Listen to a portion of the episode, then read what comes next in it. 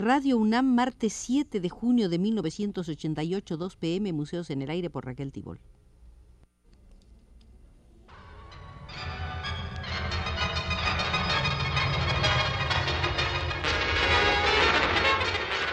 Radio UNAM presenta Museos en el Aire.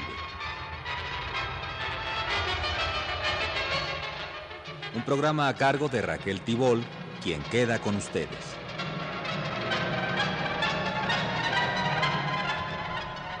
Queridos amigos, esta será la sexta visita al Museo del Teatro para visitar la sala dedicada a Bertolt Brecht y dentro de ella detenernos en los comentarios que le dedicó el importante estudioso alemán Walter Benjamin.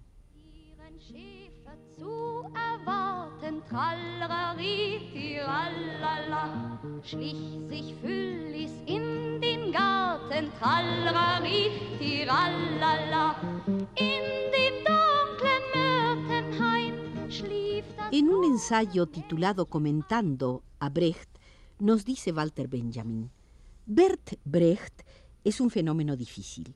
Rechaza utilizar libremente su talento de escritor y quizá no haya un solo reproche contra su actuación literaria, plagiario, perturbador, saboteador, que no reclame títulos de gloria para su eficacia no literaria como educador, pensador, organizador, político, director de escena.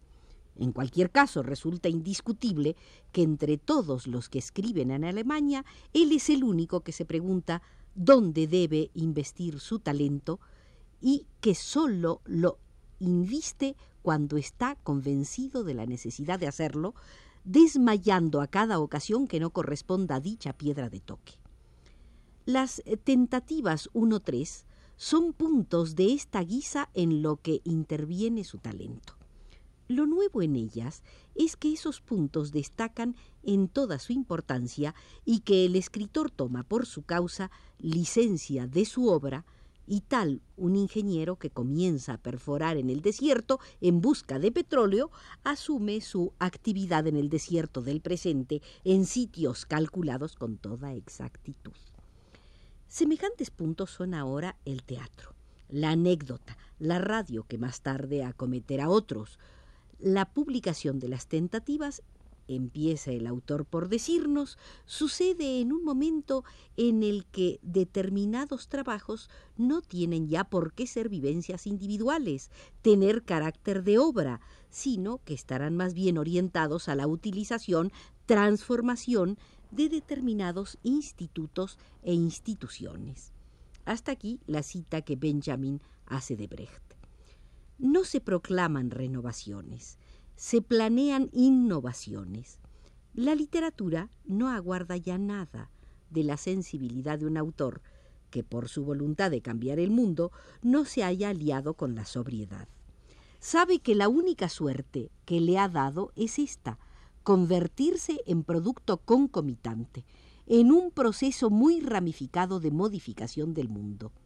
Eso es lo que es en este caso y además producto inestimable. El producto capital es, sin embargo, este otro, una actitud nueva.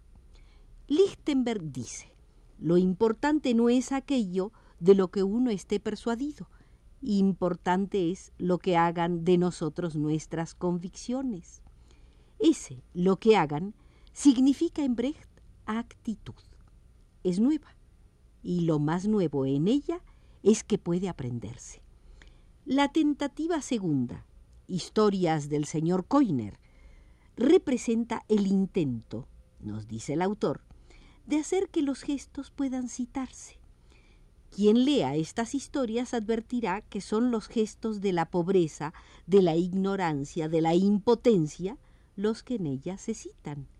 Solo aportan pequeñas innovaciones, patentes, por así decirlo, porque el señor Koiner es un proletario en agudo contraste con el ideal proletario de los filántropos. No está interiorizado. Solo espera la abolición de la miseria por un único camino, a saber, el de la evolución de la actitud que la miseria le impone. Pero no solo puede citarse la actitud del señor Koiner, sino igualmente con aprendizaje la de los discípulos en el vuelo de los Lindbergh y la de Fatzer, el egoísta. Y además, lo que es en ella citable no es únicamente la actitud, sino que también son citables las palabras que la acompañan. Estas palabras deben ser practicadas, es decir, advertidas primero, comprendidas después. Tienen primero su eficacia pedagógica, enseguida la eficacia política, la poética muy en último término. La finalidad del comentario de que damos la siguiente prueba consiste en favorecer en lo posible la pedagogía y posponer la poética.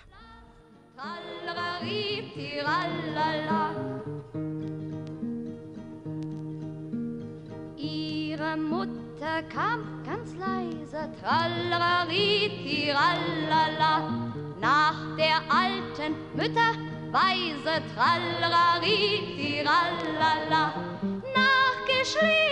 Oh Dejaremos hasta aquí este comentario de Walter Benjamin, no nos adentraremos en las disquisiciones que hace al respecto y pasaremos a un ensayo que le dedica Brecht con el título Un drama de familia en el teatro épico, donde nos dice lo siguiente. Brecht ha dicho del comunismo que es el término medio. El comunismo no es radical, radical es el capitalismo. ¿Hasta qué punto es radical? Se percibirá en su comportamiento frente a la familia mejor que en cualquier otro caso. Se aferra ella incluso en condiciones bajo las que toda la intensificación de la vida familiar agudiza el tormento de situaciones indignas del hombre. El comunismo no es radical. Por eso ni se le ocurre dejar sin más de lado las vinculaciones de la familia, solo las examina en cuanto a su aptitud para la transformación. Se pregunta, ¿puede la familia ser desmontada para que socialmente funcione en sus partes componentes de otra manera? Esas partes componentes son menos sus miembros que las relaciones entre ellos. Resulta claro que no hay ninguna más importante que la de madre e hijo. Además, la madre es entre todos los miembros de la familia el que socialmente está determinado con mayor claridad. Produce la descendencia. La pregunta de la pieza brechtiana es esta. ¿Puede esta función social convertirse y cómo en una función revolucionaria? Cuanto más inmediatamente está inmerso un hombre en el contexto de producción del orden económico capitalista, tanto más está expuesto a la explotación. En las circunstancias actuales, la familia es una organización para explotar a la mujer como madre. Pelagea Vlasova, viuda de un obrero y madre de un obrero, está por tanto explotada doblemente, en cuanto perteneciente a la clase obrera en primer lugar y en segundo lugar en cuanto mujer y madre. Esta paridora dos veces explotada representa a los explotados en su humillación más honda. Si se revoluciona a las madres, ya no quedará nada por revolucionar. El tema de Brecht es un experimento sociológico sobre cómo revolucionar a las madres, lo cual va ligado a una serie de simplificaciones que no son de índole agitadora, sino constructiva. Viuda de un obrero, madre de un obrero, he aquí la primera simplificación. Pelagea Blasova es madre solamente de un obrero y está, por tanto, en cierta contradicción con el concepto de mujer proletaria. Proles significa descendencia. No tiene más que un hijo esta madre, es bastante. Ya que se pone manifiesto que con esta única palanca es capaz de usar el mecanismo que dirige sus energías maternales en favor de toda la clase trabajadora. Desde siempre lo suyo es cocinar. Productora de hombres, es también reproductora de su fuerza de trabajo. Pero lo que hay no alcanza para dicha reproducción. Para semejante comida, el hijo no tiene sino una mirada de desprecio.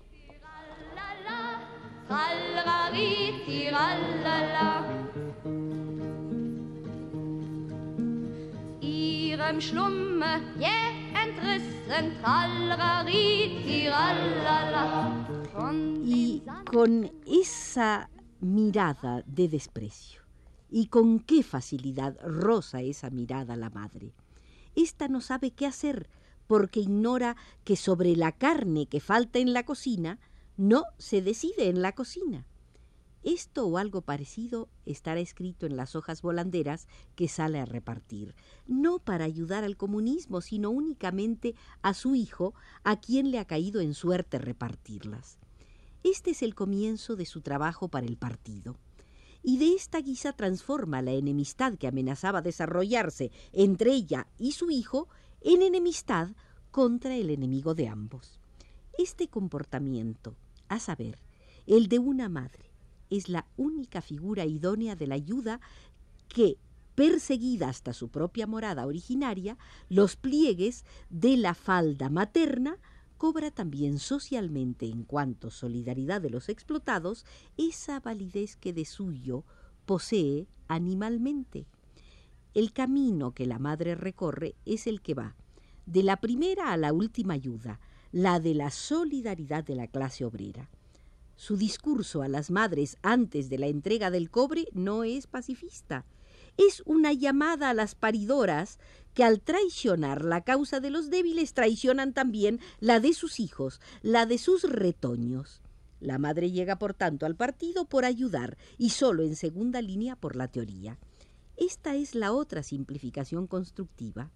Estas simplificaciones tienen el cometido de subrayar la simplicidad de sus enseñanzas, porque corresponde a la naturaleza del teatro épico que la contraposición no dialéctica entre forma y contenido de conciencia, que llevada a que el personaje dramático pudiese referirse a, su actuación solo por reflexiones, se resuelva por medio de la contraposición dialéctica entre teoría y praxis, que conduce a que la acción ofrezca en sus momentos disruptivos vista libre sobre la teoría.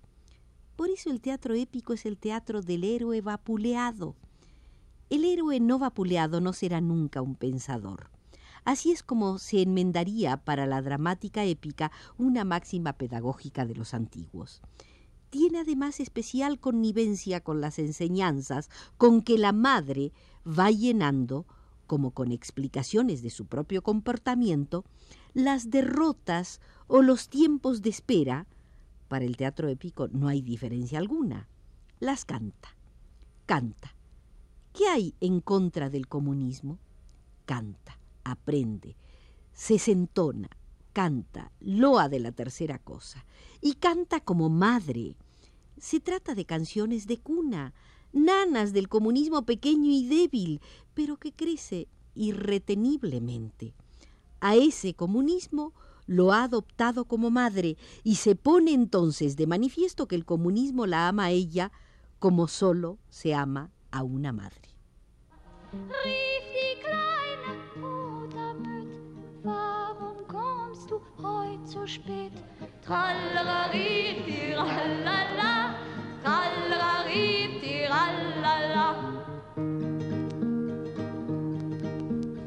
Hemos terminado la sexta visita al Museo de Bertolt Brecht, donde nos ha dado algunas interesantes explicaciones Walter Benjamin y nos condujo desde los controles Arturo Garro.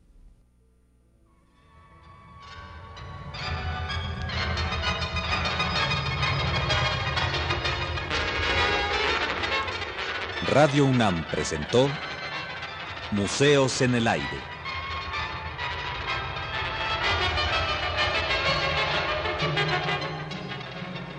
Un programa de Raquel Tibol.